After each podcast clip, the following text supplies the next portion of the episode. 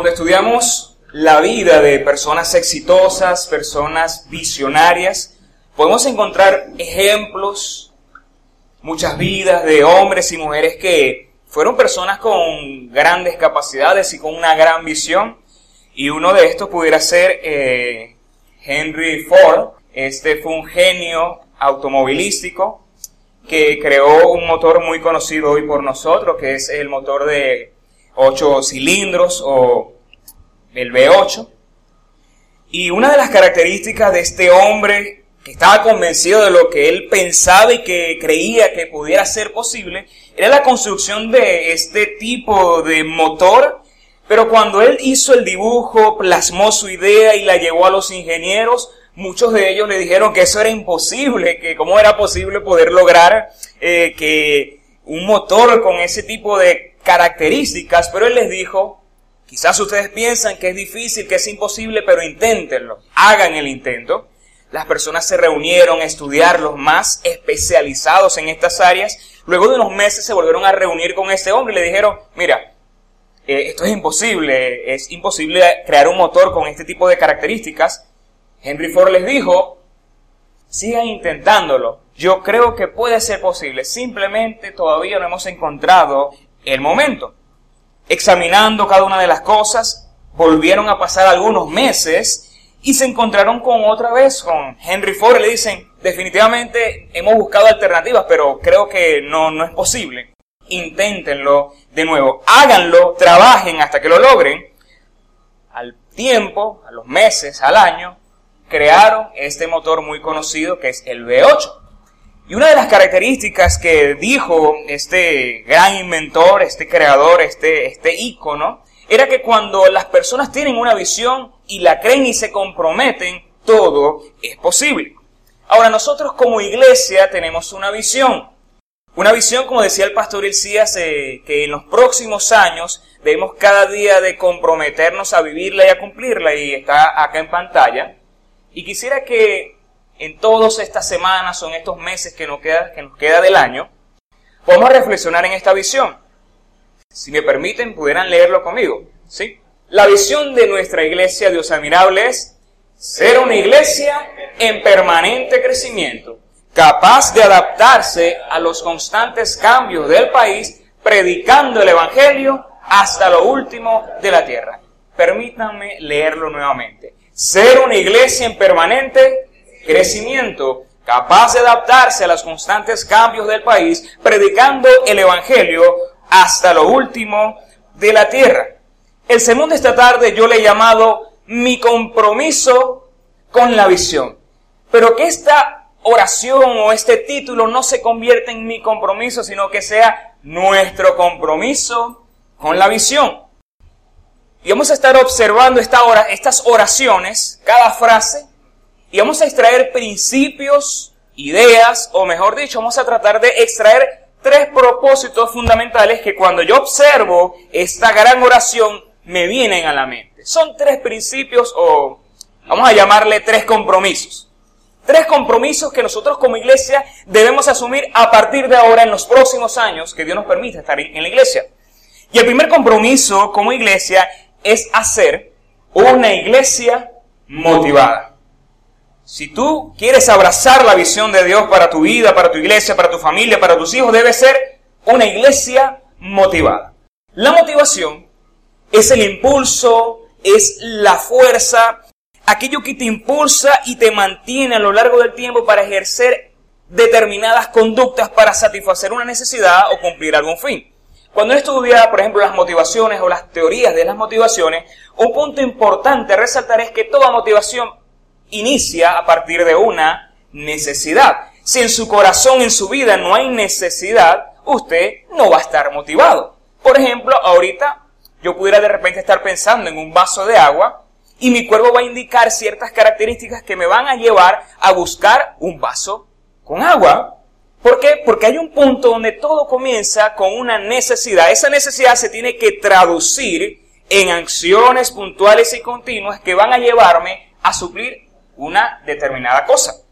Pero cuando hablamos de motivación, nuestra primera frase a observar es ser una iglesia en permanente esa es nuestra primera frase, nuestras primeras palabras. Ser una iglesia en permanente crecimiento. Nuestra meta como iglesia es el crecimiento, pero antes de que esto sea una motivación, debe ser primero una necesidad. Yo puedo hablarte de motivaciones, pero si en tu corazón no está la necesidad puesta por Dios de avanzar y de crecer, a ningún lugar vas a ir. Pero si en tu corazón se inicia un fuego de necesidad hacia algo, entonces vas a estar motivado. Ahora tú dirás, José, muy bien tus palabras, pero ¿cómo puedo estar motivado con lo que estoy viviendo hoy día? ¿Cómo puedo estar motivado con las cosas que estoy viviendo en cada momento en mi ciudad, en mi país? ¿Cómo puedo hacer del crecimiento una necesidad si muchas de mis necesidades básicas no han sido suplidas? ¿Cómo enfocarme en el crecimiento si mi mente está pensando en resolver en vez de actuar? ¿Cómo puedo estar motivado en medio de tantas circunstancias que me tienen atormentado? La buena noticia es que la Biblia y el Dios de la Biblia nos narra la experiencia de hombres y mujeres que pasaron por muchas de las situaciones que nosotros vivimos a diario, ciertamente, pero que la misma Biblia nos da una respuesta ante las diversas circunstancias difíciles que realmente debemos reconocer que muchas veces o muchas de ellas son desmotivadoras. Y esto lo vemos en la historia de Timoteo. El apóstol Pablo le escribió a Timoteo dos cartas. En la primera carta, por ejemplo, en el capítulo 4, podemos ver que Pablo le dice, ocúpate en vivir el ministerio, dedícate a estas cosas, no descuides el don de Dios, pero pareciera que en la segunda epístola o carta que le escribe a Timoteo, algo pasó en Timoteo, algo cambió, algo no era igual y Pablo hace una observación. Quiero que me acompañen a leer 2 Timoteo capítulo 1, versículos 5 y 7. Presten mucha atención a esto. Pablo comienza diciendo, me acuerdo de tu fe sincera, pues tú también tienes la misma fe de la que primero estuvieron llena tu abuela Loida y tu madre Eunice, y sé que esta fe sigue firme en ti.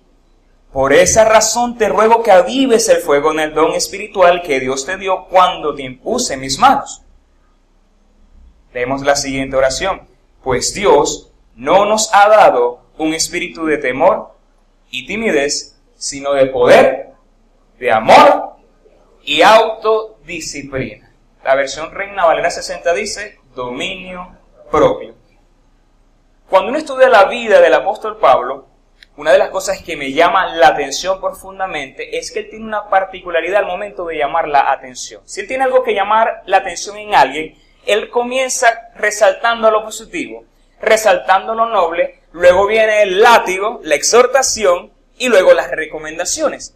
Fíjense que el apóstol Pablo comienza apelando una característica indiscutible en Timoteo. Le dice, recuerdo que tú eres un joven con una fe genuina, una, una fe verdadera, una fe prodigiosa, que no solamente era parte de ti, sino que era de tu mamá y tu abuela, y que eso de alguna forma influyó en tu vida. Pablo estaba reconociendo las características de Timoteo. Timoteo eres un joven con una fe verdadera, genuina, grande, pero luego viene la observación y la exhortación de Pablo. Pero le dice, en este momento, Timoteo, pero te recomiendo una cosa. Aviva el fuego del don de Dios que está en ti. Esa es la exhortación.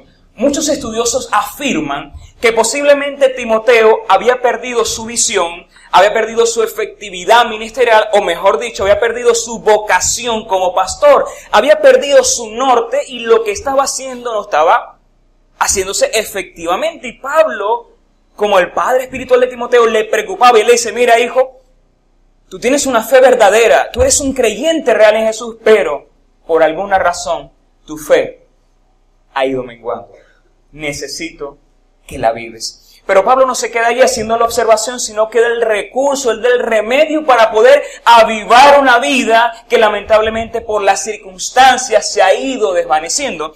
Yo les voy a ser sinceros.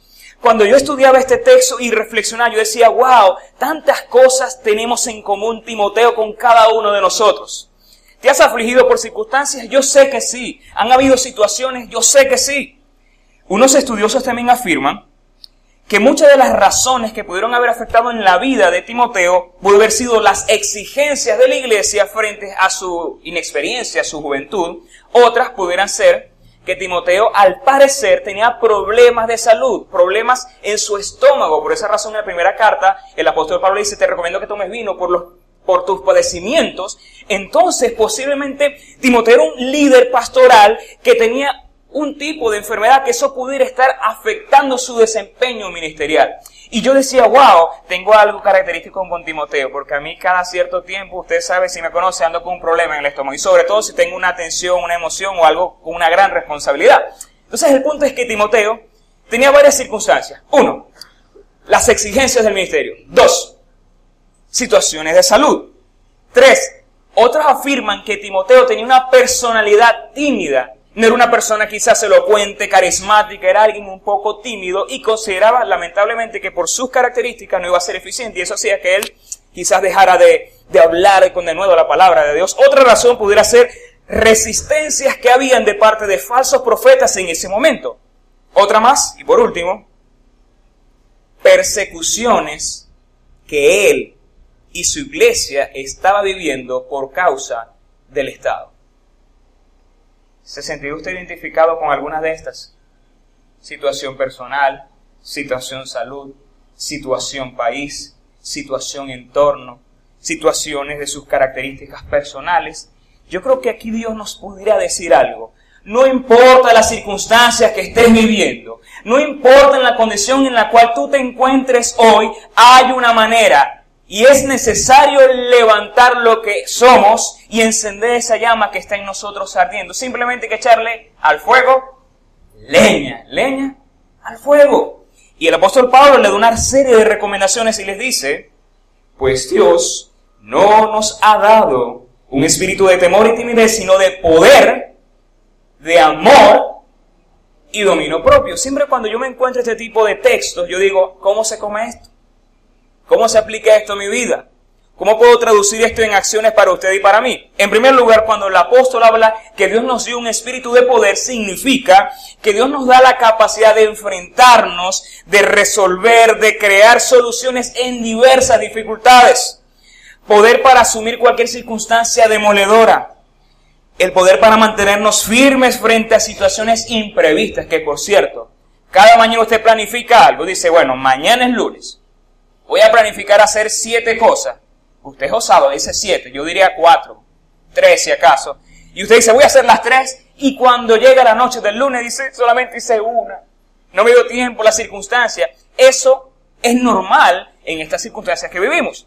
Y la Biblia dice que Dios nos da poder, pero a veces como que olvidamos esa idea. Dios te da poder para sobreponerte y responder ante las circunstancias, poder para seguir adelante para mantenerte firme, pero dice también la Biblia que Dios nos ha dado un espíritu de amor. Amor. Ajá, ¿y que de qué me sirve a mí el amor para, para lo que estoy viviendo? Creo que la mayor referencia nuestra es el amor de Cristo. Cristo vino a este mundo y pasó lo que pasó, vivió lo que vivió y asumió lo que nosotros debimos haber asumido en la cruz por amor.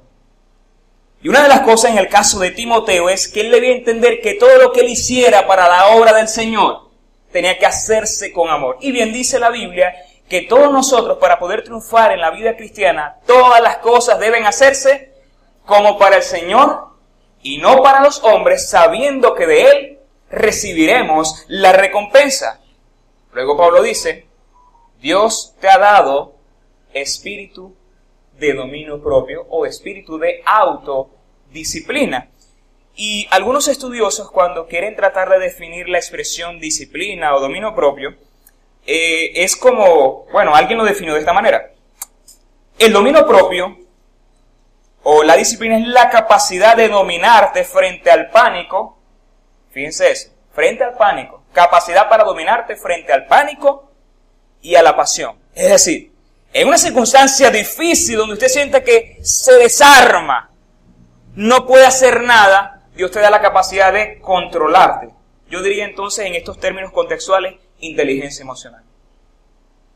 Pero también Dios nos da dominio frente a la pasión. Son aquellos impulsos que de repente no sabemos controlar que nos llevan a hacer cosas equivocadas. En fin, Dios nos ha entregado recursos como iglesia, pero que usted necesita ponerlos en práctica, porque si usted recibe recursos de Dios y no los aplica, usted es el que está saliendo, se está perdiendo la bendición de Dios. Ahora quiero hacerte una pregunta. ¿Cuáles son tus fuentes de motivación? ¿El poder de Dios? ¿El amor de Cristo? ¿O el dominio a través del Espíritu Santo? ¿Cuáles son tus recursos? Yo pensando un poco acerca de los recursos que Dios nos da, yo creo que la Biblia nos habla de infinidades de recursos. Pero en lo personal, para José Escalona, uno de mis recursos para aumentar el gas y la llama se levante, es fijarme en la vida de personas que le están sirviendo a Dios en circunstancias difíciles, como misioneros que están en ciertos lugares donde quizás se levantan y no tienen para desayunar, que quizás se le murió un familiar porque no tuvieron el dinero para poder resolver muchas cosas, y que a pesar de las muchas circunstancias estas personas le siguen creyendo a Dios. Mi fuente de motivación es poner la mirada también en hombres de Dios como pastores y líderes que pudiendo irse de Venezuela dicen yo sigo acá porque yo le creo a Dios. Esas son mis fuentes de motivaciones. Ahora, ¿cuál es mi otra fuente de motivación? Ver en la palabra de Dios la vida de hombres que sudaron, sudaron, como dicen por ahí, sangre, sudor y lágrimas por la obra de Cristo. Y a pesar de eso eran personas que vivieron para el Señor. Yo creo que nosotros tenemos muchas fuentes de motivaciones disponibles en la iglesia, en la palabra de Dios y a nuestro alrededor que nos van a llevar a mantenernos motivados. En segundo lugar, ¿cuál es nuestro segundo compromiso que tenemos como iglesia con la visión de los próximos años? El primer compromiso es motivación.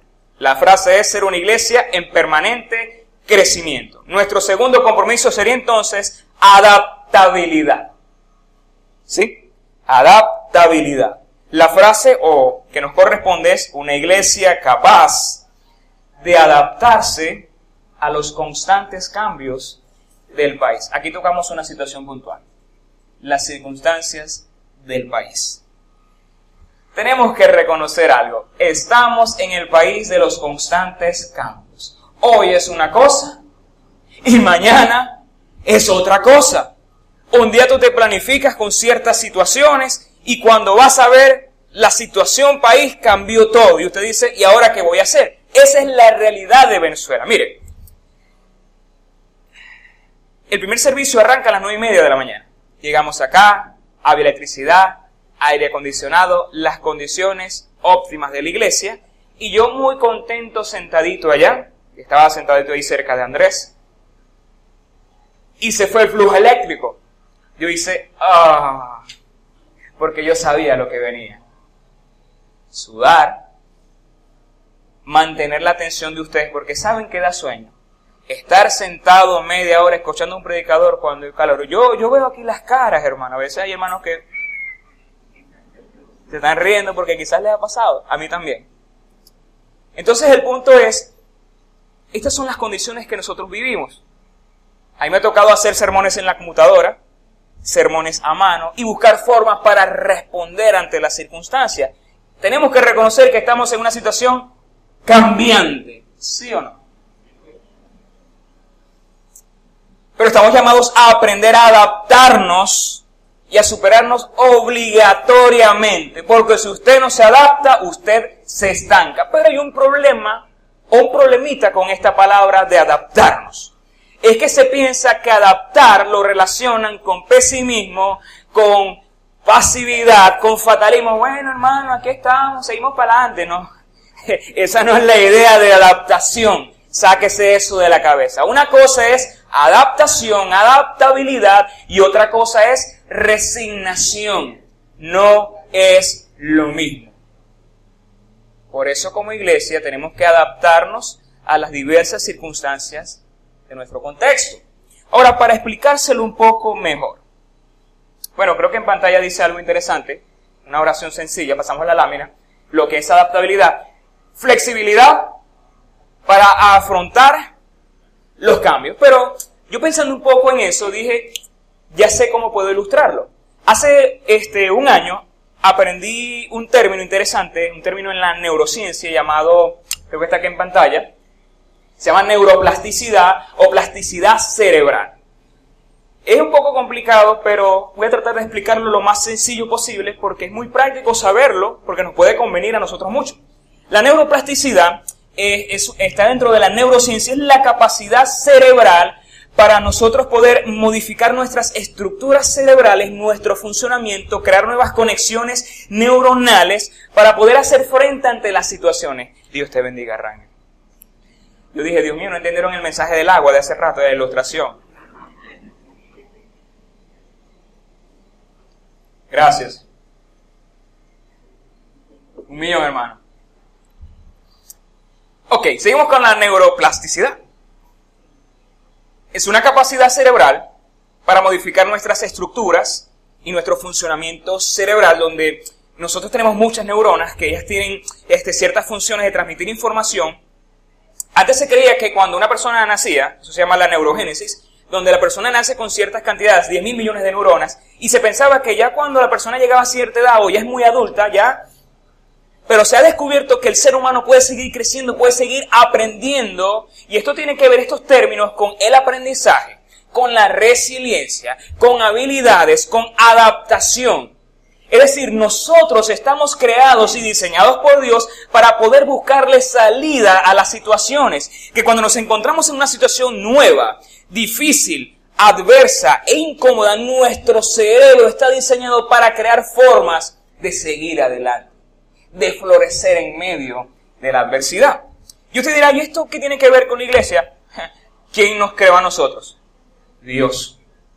Un Dios que nos hizo con las capacidades necesarias para seguir adelante. Dios sabía lo que vendría acá a Venezuela. Claro que sí, Dios es soberano, Dios es omnisciente, Dios todo lo sabe. Entonces Dios me dio capacidad y te dio a ti capacidades para,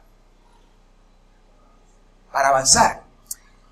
Y la Biblia nos da historias fascinantes de cómo la iglesia se reinventó, cómo la iglesia se adaptó. Y un ejemplo de eso es el libro de los Hechos.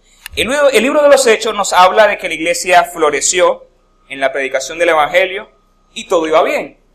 Todo era bonito, tenían en común todas las cosas, pero hubo persecución. Persecución, muerte. La Biblia registra en sus primeros capítulos, a partir del capítulo 5, 3, 6, por allí, el primer mártir registrado en la Biblia, Esteban, pero vamos a acercarnos un poco al capítulo 8, que es el momento donde está la persecución activa de la iglesia. Leemos. Capítulo 8, versículo 1 de Hechos dice, aquel día se desató una gran persecución contra la iglesia en Jerusalén. Fíjense una cosa, en el capítulo 1 tenían en común todas las cosas. Todo era happy, feliz, hermoso. Pero en el capítulo 8 leemos, aquel día se desató una gran persecución contra la iglesia en Jerusalén. Todos, excepto los apóstoles, se dispersaron por las regiones de Judea y Samaria. Unos hombres piadosos sepultaron a Esteban. Esteban fue uno de los primeros diáconos, un mártir, el primer mártir registrado en la Biblia. Él murió, fue apedreado, y se duelo por él. Y Saulo, que usted sabe hoy que Saulo es el apóstol Pablo, antes era un perseguidor de la iglesia. Saulo, por su parte, causaba estragos en la iglesia. Esa es la situación puntual de la iglesia en Jerusalén.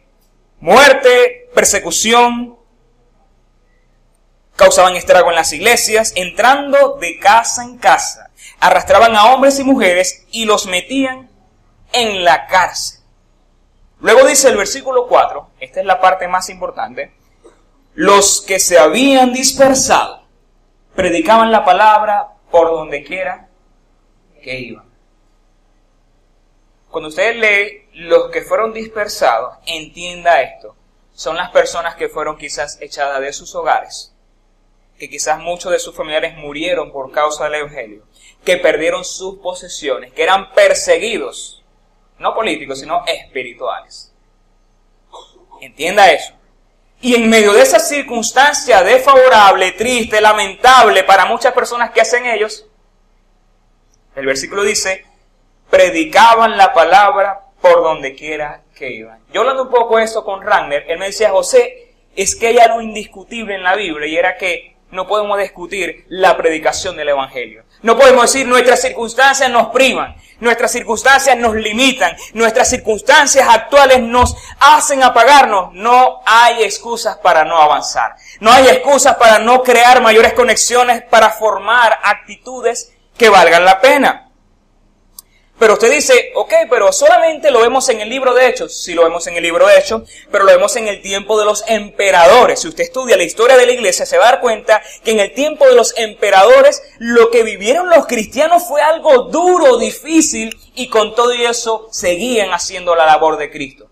Y fue un tiempo donde la iglesia creció y floreció. Pero usted dice, pero hay algo más que nos hable de esto totalmente. Los primeros o los padres de la iglesia, los tiempos de los reformadores, pero no nos, no nos vamos al pasado, vámonos al presente. Si usted se mete en internet y busca, por ejemplo, en Google, persecuciones cristianas, se va a dar cuenta que en países, hay países donde los cristianos no pueden vivir como usted y yo viven con libertad. Tienen que estar escondidos, se reúnen en una casa donde quizás no hay luz, donde quizás no hay agua, no hay ventilación y tienen que estar escondidos porque si los identifican, los pueden colocar presos, le pueden quitar sus pertenencias, perder sus familiares, pueden ser echados o hasta perder la vida. Y nosotros a veces, y lo digo como reflexión, no para juzgar, sino también para reflexionar nosotros como familia que somos, a veces nosotros nos quedamos a veces nosotros nos detenemos. Dejamos que las circunstancias dicten nuestras emociones y la Biblia dice lo contrario a eso. No podemos dejar que las circunstancias determinen nuestras capacidades, nuestra visión y lo que Dios quiere con nosotros como iglesia. No sé si, si estoy transmitiendo la idea que Dios tiene en su palabra. Otra cosa interesante de los misioneros hoy es que ellos han creado iglesias en las casas. No hay una iglesia, un templo como nosotros. Se reúnen en las casas porque han buscado formas de crecer en Jesús. Y los servicios que ellos tienen no son servicios de una hora, son servicios hasta de ocho horas, porque en su corazón hay hambre de Dios. En su corazón hay pasión por la predicación del Evangelio y son capaces de ir. Y hay personas incluso que tú conoces que tienen corazón misionero, que tú le dices, ¿cuál es tu propósito de vida? Ellos dicen, yo quiero ser misionero. Ahora, yo creo que no todos tienen el llamado de ir a un lugar, pero la Biblia enseña también que nosotros estamos en la misión de Dios, que aquí en Maracaibo nosotros tenemos que hacer misión y reinventarnos. Y por eso nosotros como Iglesia de Dios Seminario de Maracaibo seguimos adelante, seguimos trabajando, seguimos funcionando. Se nos acaba la gasolina, seguimos predicando, se nos acaban los recursos, seguimos haciendo, porque para eso Dios te llamó, para eso Dios nos tiene acá. Esa es la vida que vale la pena vivir, una vida para el reino de Dios. Una iglesia motivada es una iglesia con adaptabilidad. Hay una frase que leí hace unas semanas en un libro que dice lo siguiente y creo que se aplica a nosotros. En los constantes cambios que vivimos como país, debemos hacernos la siguiente pregunta. ¿Qué es lo que una versión mejorada de nosotros mismos pudiera hacer en estos momentos? ¿Qué es lo que una versión más inspiradora de nosotros haría en estas circunstancias? También me encontré con otra frase hermosa de una profesora extranjera que decía, las personas que van a tener éxito y prosperar también serán maestros del cambio. Necesitamos ser también maestros del cambio, listos a reorientar sus actividades y las de otros en direcciones no intentadas antes para llegar a los más altos niveles de logros. Yo veo algo hermoso en muchas de las cosas difíciles que estamos viviendo. Y es que la gente que se está formando en medio nuestro van a ser hombres y mujeres fuertes, resilientes, hombres de Dios, hombres que cualquier circunstancia no los va a turbar, sino que decir, este problema en realidad no es un problema, es una oportunidad para glorificar a Dios. Y esa es la iglesia que Dios quiere levantar. Esa es la familia que Dios quiere levantar en tu hogar, en tu casa, tus hijos, tu esposo, tu esposa. Necesitamos cada día como familia cristiana ser motivados, ser adaptables y en tercer y último lugar necesitamos también como compromiso ser una iglesia intencional. Seamos intencionales. Pero ser intencional significa hacer las cosas con un propósito, de manera constante hacer que cada acción cuente. Cuando tú eres una persona intencional, tú haces las cosas con una intención. Cuando yo preparaba esto es inevitable no pensar en Rusbeli. Pregúntenle a Rusbeli, a Rusbeli cuántas cosas hice yo al momento de conocerla y enamorarla. Todo era con una intención, que yo me sentara lo que iba a decir, lo que iba a finalizar, todo era con una intención, hermano. Cada palabra. Y si me da una respuesta, yo tenía otra respuesta, porque mi intención cuál era?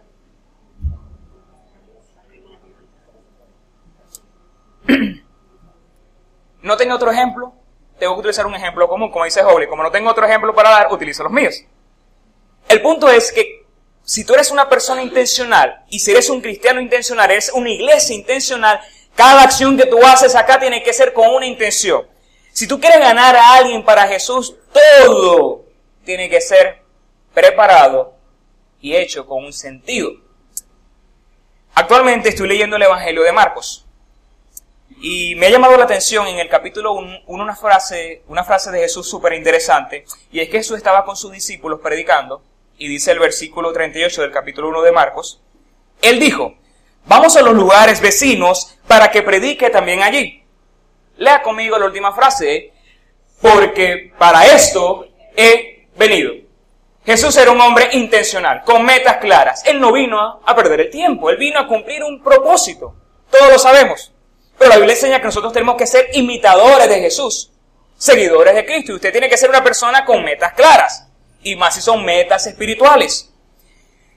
También me gusta mucho la historia cuando Jesús, un poco más adelante de Marcos, se encuentra un hombre llamado Leví. Leví es Mateo, el evangelista, uno de los apóstoles de Jesús, de los discípulos. Él estaba sentado en los tributos públicos. Él era un recaudador de impuestos. Jesús lo ve y le dice, sígueme.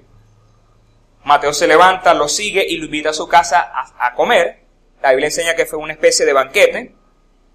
Y cuando Jesús compartía con él y su familia, y por supuesto algunos conocidos que eran personas que compartían el trabajo con él, los estudiosos, los fariseos, al ver eso se escandalizaron y le dijeron, ¿por qué Jesús, si él supuestamente es un profeta, un enviado por Dios, está con pecadores? ¿Cuál fue la respuesta de Jesús? Lo vemos en el capítulo 2, versículo 17, y dice, los sanos no tienen necesidad de médico, sino los enfermos. Me gusta esta frase. No he venido a llamar a justos, sino a pecadores. ¿De quién estaba hablando Jesús? De cada uno de nosotros. Si Jesús no hubiera sido un hombre intencional, usted y yo no fuéramos salvos. Si Jesús no hubiera sido intencional, Él no hubiera muerto en la cruz del Calvario. Pero Jesús fue un hombre intencional. Pero usted quizás no está satisfecho con lo que estoy diciendo, vamos a utilizar otro ejemplo. Los apóstoles también fueron hombres intencionales. Por ejemplo, cuando tú te vas en el al libro de Hechos, en el capítulo 3, te encuentras una historia interesante de un ciego que lo colocaban en un templo, creo que el templo se llamaba el Templo La Hermosa, eso está en Hechos, si no me equivoco, Hechos capítulo 3, y lo sentaban todos los días para pedir limosna. Pedro y Juan llegan al lugar, al templo, y ven a este hombre, se le acercan y le dicen al paralítico, míranos. Este hombre los mira, esperando recibir algo a cambio, y Pedro le dice estas palabras. Esto lo vemos en el versículo 6. No tengo plata ni oro, declaró Pedro, pero lo que tengo te doy. En el nombre de quién? En el nombre de Jesucristo de Nazaret, levántate y anda. ¿Usted qué piensa de eso? Pedro, Juan eran hombres intencionales, eran hombres que sabían muy bien aprovechar las oportunidades, era el momento oportuno para hablar de Jesús, para mostrar la gloria de Dios, pero usted quizás no está satisfecho con eso, vamos a pasar un poco más adelante y ver la historia del apóstol Pablo. Lo vemos por ejemplo en 1 Corintios 9, 19. Es un poco extenso estos versículos, pero creo que es una verdad sumamente importante para nosotros hoy como iglesia. Dice Pablo, a pesar de que soy un hombre libre y sin amo, me he hecho esclavo de todos, le haga usted lo que viene, para llevar a muchos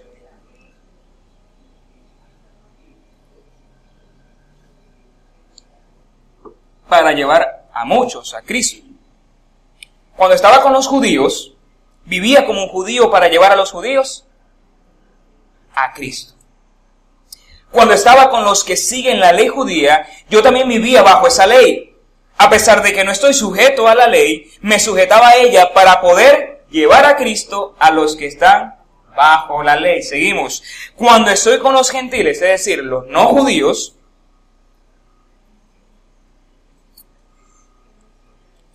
permítame que acabo de perderme. Cuando estoy con los gentiles, quienes no siguen la ley judía, yo también vivo independiente de esa ley para poder llevarlos a Cristo. Pero no ignoro la ley de Dios, obedezco la ley de Cristo. Cuando estoy con los que son débiles, me hago débil con ellos porque deseo llevar a los débiles a Cristo. Sí, con todos trato de encontrar algo que tengamos en común. Y hago todo lo posible para salvar a algunos. Hago lo que sea. Eso es ser intencional, ¿verdad? Hago lo que sea para difundir la buena noticia y participar de sus bendiciones. Pablo, consciente de esta realidad, le comparte esa misma visión a su discípulo Timoteo y le dice, predica la palabra, persiste en hacerlo, sea o no sea oportuno. Corrige, reprende y anima con mucha paciencia sin dejar de enseñar. Como iglesia tenemos un objetivo en nuestra visión. ¿Cuál es nuestra última frase a observar? Predicar el Evangelio hasta lo último de la tierra. Vamos a hacer un ejercicio de memorización, repitamos la visión, ser una iglesia en permanente crecimiento, capaz de adaptarse a los constantes cambios del país, predicando el Evangelio hasta lo último de la tierra. Cada uno de nosotros, hermanos, debemos estar llamados a ser intencional. Y le quiero compartir una experiencia personal y una reflexión que yo saqué de esta enseñanza que me quedó a mí. Quiero compartirlas con ustedes. Yo, José Escalona, tengo un compromiso delante de Dios con mis tíos que no son creyentes. Un compromiso de orar por ellos y de pedirle a Dios oportunidades para hablarles. Yo tengo un compromiso con Dios con mis primos. Tengo un compromiso con Dios con mi familia que no es cristiana, que no conoce lo que yo he conocido y experimentado. Pero no me voy a quedar allí. También en esta reflexión de la enseñanza yo decía, yo tengo un compromiso con mis vecinos, con los que tengo al lado, los que tengo en el frente, de que ellos conozcan lo que yo he conocido. Porque de eso se trata ser iglesia. Y yo quiero decirte algo, tú tienes un compromiso con tu esposo quizás, con tu esposa, con tu hijo, con algún familiar que no es creyente, yo quiero recordarte algo. Ellos necesitan escuchar el mensaje porque si no lo escuchan y no lo reciben hay condenación para ellos. Y eso tú lo sabes, eso yo lo sé, pero muchas veces lo hemos olvidado. Tenemos un compromiso y es necesario que como iglesia, es necesario que como esposo, como esposa, como hijo seas intencional en todo lo que hagas que cuando una persona llega acá en la iglesia, tú la puedas abordar y que todo lo que hagas cuente, porque eso tiene sentido. ¿Sabes qué es hermoso? Que cuando una persona en un futuro se bautiza acá diga, yo quiero dar gracias a Dios porque cuando yo llegué en la iglesia, alguien me recibió, alguien me atendió, alguien oró por mí. O que otra persona diga, yo di gracias a Dios en el momento que se bautice por aquel hermano, aquel vecino que en un momento de dificultad me dijo, yo quiero compartirte esto. Y me llevó a la iglesia. Eso tiene mérito. Y eso responde a una pregunta, ¿para qué estamos acá en la tierra? La Biblia dice en sus últimos capítulos de Mateo, para ser discípulos, para que las personas crean en el Evangelio de Jesús y sean salvas. Pero Dios necesita en este tiempo una iglesia, en primer lugar, motivada. En segundo lugar, que Dios necesita de nosotros una iglesia con adaptabilidad. Y en tercer y último lugar, ¿qué Dios quiere de ti? Que seamos una iglesia intencional, que todo lo que hagamos valga la pena, tenga un sentido, tenga un propósito.